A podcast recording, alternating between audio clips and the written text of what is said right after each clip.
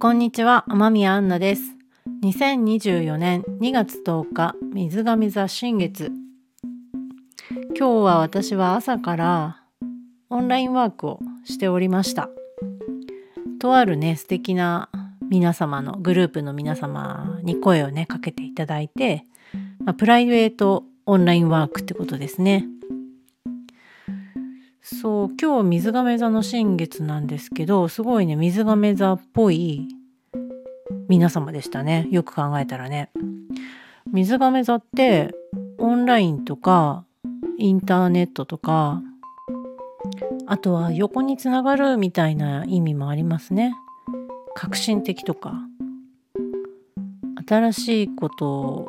今までのことをやめて新しいことを始めていくとか。それでいくと本当あのあるね目的を持って方向性が同じみたいないろんな場所に住むね皆さんがこう素敵なこうタイミングでちょうど会って集まるみたいなのってねすごい新しいなって思うんですけど今時だなっていう。そのタイミングでえっとこのタイミングかこのタイミングでえっと新しいことをねなんか始まるっていう時みたいでで呼吸をやりたいということでしたすごいあの私にとっても何て言うのかなこの刺激というかいろいろ考えるきっかけになったしすごいあの嬉しい時間でしたね。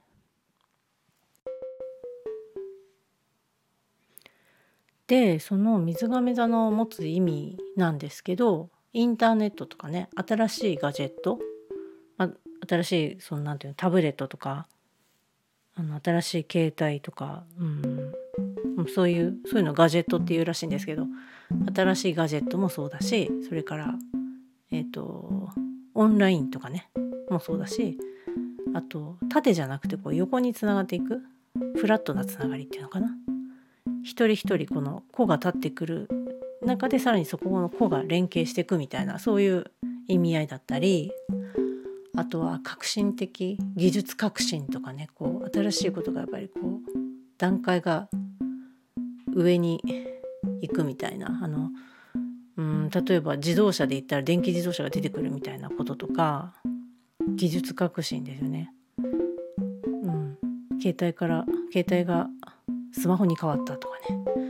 そういう革新的なイノベーション的なものも水亀座の象徴だそうなんですよ。それでいくとですね私もねあのこの配信のね機材とかをこの機に変えてみたんですよ。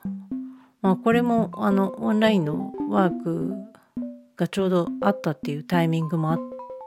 たしちょうど隙間にの時間ができてあのいろいろ調べるこの苦手なんですよ。この電気周りというかね。だからこうえいやって思わないと調べることもままならなくてもう私は長年苦戦してきてこれでもあのよくはなってきているんですけれどもちょっとずつちょっとずつねいろんなあの人に聞いたりとか調べたりとかね Google 先生とか YouTube 先生がいるからうーんこの「えいや!」って思うタイミングを自分で見計らってちょっとずつちょっとずつできることをしてきたんですけどうんあのその頑張れるタイミングが やってきてで調べたらこうしたらいけるかもとかあれってこういう意味だったんだみたいな分からないでねやってることが多いですからねできりゃいいやっていう苦手なことってどうしてもそうなっちゃうんですけどすごいねあの理解が深まったというか本当にねありがたく何でも調べるとね教えてくれる皆様がいて本当にありがたいなと思う。でそういうのから情報を得られるっていうのもね本当に水亀座的だなと思うんですけれどもそれで試しているわけなんですよ。なんかねやっぱりこう今までやったやった今までのまでまあまあじゃなくて変えた方がいいみたいなのをね書いてる先生術家の方もねいらっしゃいましたね。あのさっき読んだんでねあの終わってからもう全部終わってからなんですけどあ合ってたなと思ってあのそういう符号を見つけるのが好きなもんで、喜んでおります。このタイミングで良かったんだなと思って。これがあのうまく板についていくかはわからないんですけれどもこうやりながらねあの皆様にもこう教えていただきながら反応も伺いながらやっていきたいなと思っている今日この頃でございます。はい。ちょっと話それるんですけどちょっとその始まりのことをね考えてて振り返ってみると私小学校まで小学校中学1年生まで転校生だったんで2年ごととかに引っ越してたんですね。で、まあ、小学校3つ4つかな？あるんですよ。そして学生時代中学高校ぐらいになってからアルバイト始めて選んだのが結構オープニングスタッフがめちゃくちゃ多くて気づいたらそして会社勤め始めて5回ぐらい多分転職してるんですけど56回。そのうちねさっき数えたら3回ぐらいはね新しい会社というかまあたその1個の会社から子会社みたいなのができますよとかね。今まであの会社組織じゃなかったけど会社組織にしますよとかね。そんなんで新しく会社が始まるタイミングがね3回もありましたね。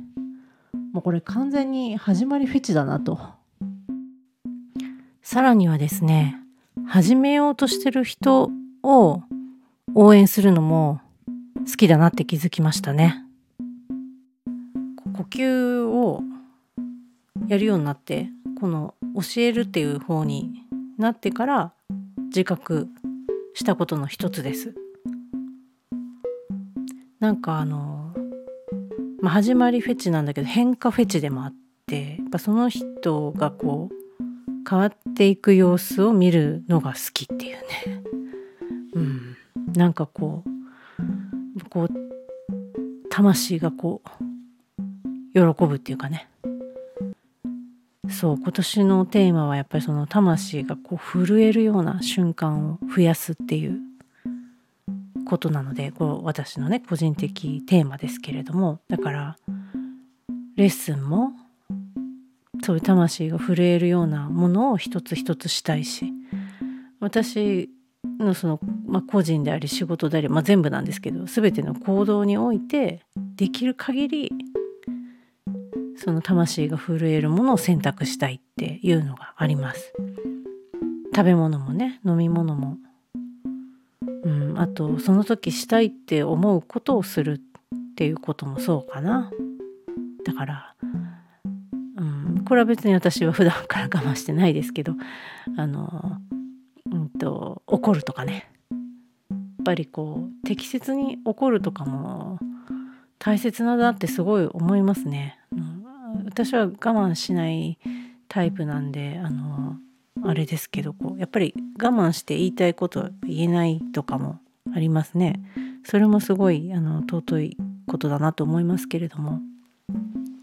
もうちょっと溜め込むっていうのはもうねできなくなってきていて私自身は。やっぱりあのやっぱ気気を良くしたい気ねあの元気の気気持ちの気気合いの気全ての元となる元となる気が元気ですからね。でその気をこう朗らかでいるとか気持ちよく気持ちよくってそのその間のその名の通りその言葉の通りですけど気を良くするためにはやっぱり溜め込むのはねあのよろしくないですよね。病の気の方に病気っていうことになってしまうわけなんですよ。でまあ病気ももちろんあのすごくうんと意味がある。やっぱりこう気づくっていうことができるものなので病気もあのとても意味のあることだと思ってるんですけれども。でもまあねあの病気にならない選択をしてももちろんいいわけで。病気って大体ねなりたくてなってないですもんね。だからその我慢して溜め込んでしまったモヤモヤしたものとかがあの病に変わっていくわけですよね。やっぱり病は気からですから本当にその通りですよ。溜め込んだものとか嫌だなって思う気持ちがあの本物の病になっていくわけなのでやっぱりそこの気持ちを良くしておくっていうことにはよりこう注力していきたいなって年齢を重ねれば重ねるほどそういうの大切になるのかなって思います。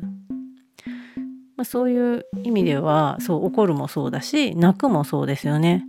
どっちかというとやっぱ泣く方が私少ないかなって思うのでなんか泣いていきたいですね。今年はちょっと泣きを増やしたいなっていう気持ちありますね。まあいずれにせよですね感情を溜め込むっていうのはあまりよろしくないですね。怒るにせよ泣くにせよ悲しむにせよ喜ぶとか嬉しいとかもねあのやっぱ出してた方がいいですね。で出してパッてこう放って発散してでまたそうすると体の中にスペースができるっていう仕組みなのでやっぱり出していきたいと思います。はい。では今日も水亀座新月のワークを始めていきます。では、輪を鳴らしていきますね。いつもしている普段の呼吸。それをゆっくり丁寧にただしていきます。息を吐く。息を吐く。息を吐くっていう感じ。ご自分のペースでいきます。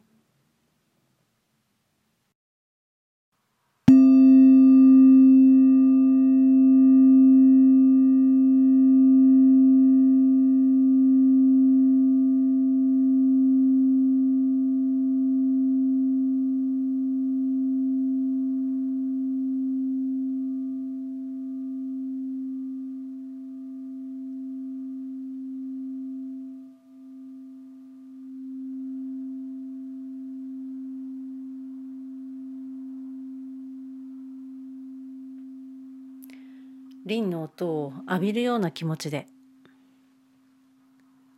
聞いてみてください。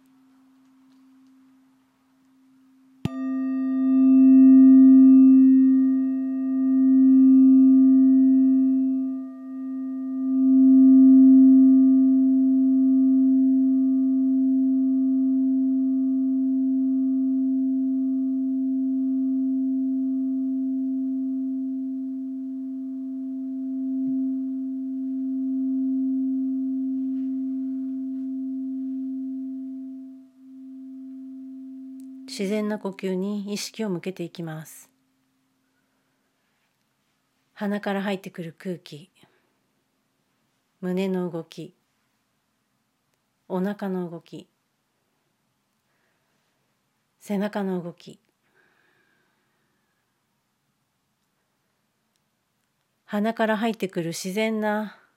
呼吸の波が胸を通って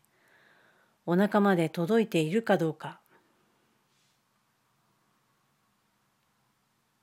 その時背中は動いているかどうか丁寧にご自分の体の内側を観察していきます。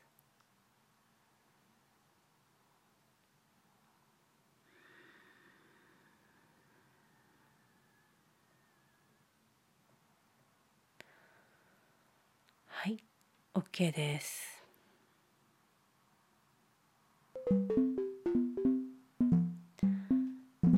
上が水亀座の新月のワークになります。